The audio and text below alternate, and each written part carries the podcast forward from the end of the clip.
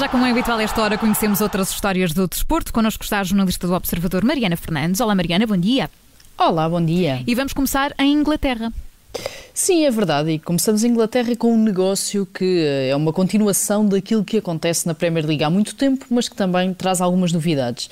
Atualmente na Liga Inglesa, sete clubes são uh, controlados, são propriedade de empresários, investidores e fundos de investimento provenientes dos Estados Unidos. Portanto, Aston Villa, Burnley, Crystal Palace, West Ham e depois os gigantes Arsenal, Liverpool e Manchester United funcionam movidos a capital norte-americano, algo que é cada vez mais comum na Premier League.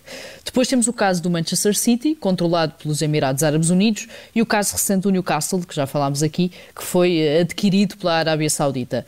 Ou seja, a Liga Inglesa parece dividir-se cada vez mais entre dinheiro que vem dos Estados Unidos e dinheiro que vem do Médio Oriente, sendo que o Southampton, o clube do sul de Inglaterra, parece ser também cada vez mais a exceção à regra. Então, uh, uh, mas também mudaram de proprietário agora? Sim, eh, se bem que mantiveram então esta linha de ruptura com aquilo que é hábito na Premier League. Dragan Solak, um empresário sérvio, é o novo dono do Southampton, depois de ter adquirido 80% das ações do clube.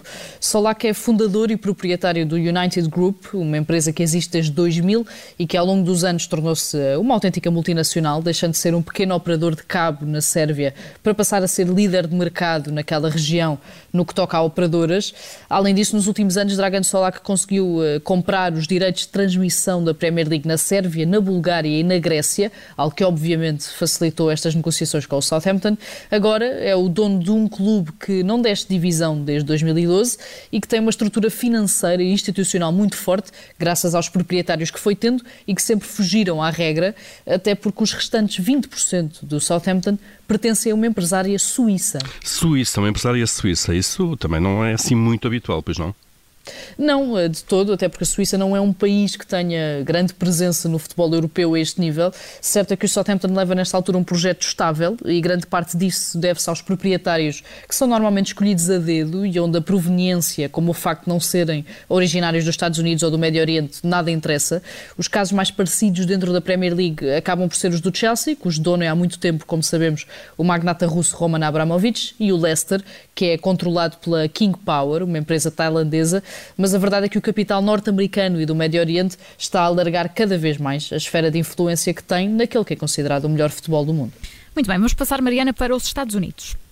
Sim, e para falar de futebol americano, porque tal como acontece na maioria dos desportos eh, nos Estados Unidos, como o basquetebol ou o beisebol, o futebol americano também passa por um período de draft, ou seja, uma altura no início de cada temporada em que cada equipa vai buscar jovens jogadores diretamente às universidades. E ficámos mais familiarizados com isto até uh, no último verão, com Nemias Queta, uhum, que passou exatamente. precisamente por este processo de draft para passar da universidade para a NBA e para os Sacramento Kings.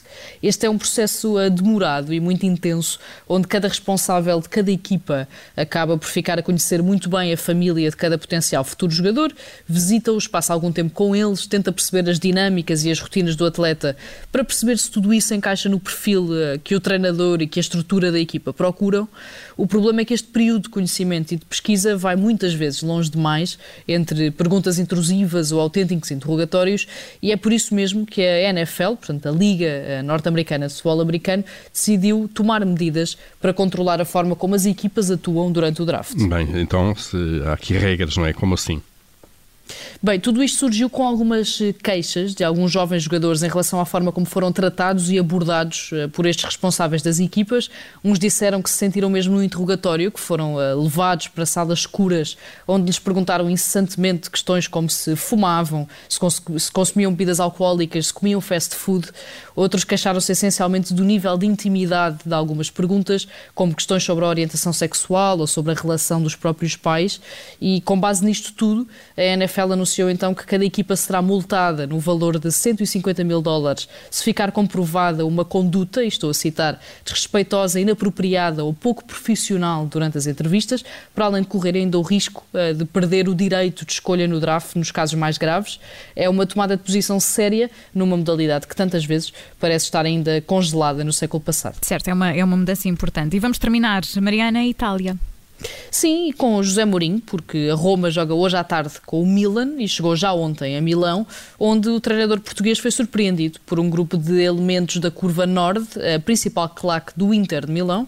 À chegada da comitiva da Roma, estes adeptos do Inter aproximaram-se do treinador português e entregaram-lhe uma placa gravada onde se lia a tua carreira poderá levar-te a qualquer lado, mas tu és e continuarás a ser um de nós.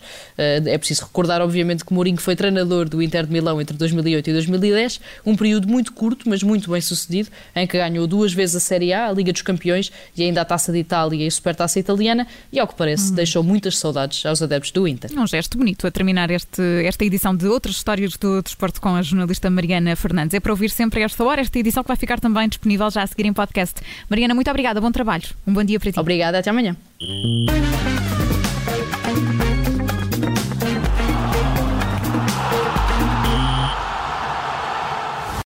Obrigada por ter ouvido este podcast. Se gostou, pode subscrevê-lo, pode partilhá-lo e também pode ouvir a Rádio Observador online em 98.7 em Lisboa e em 98.4 no Porto.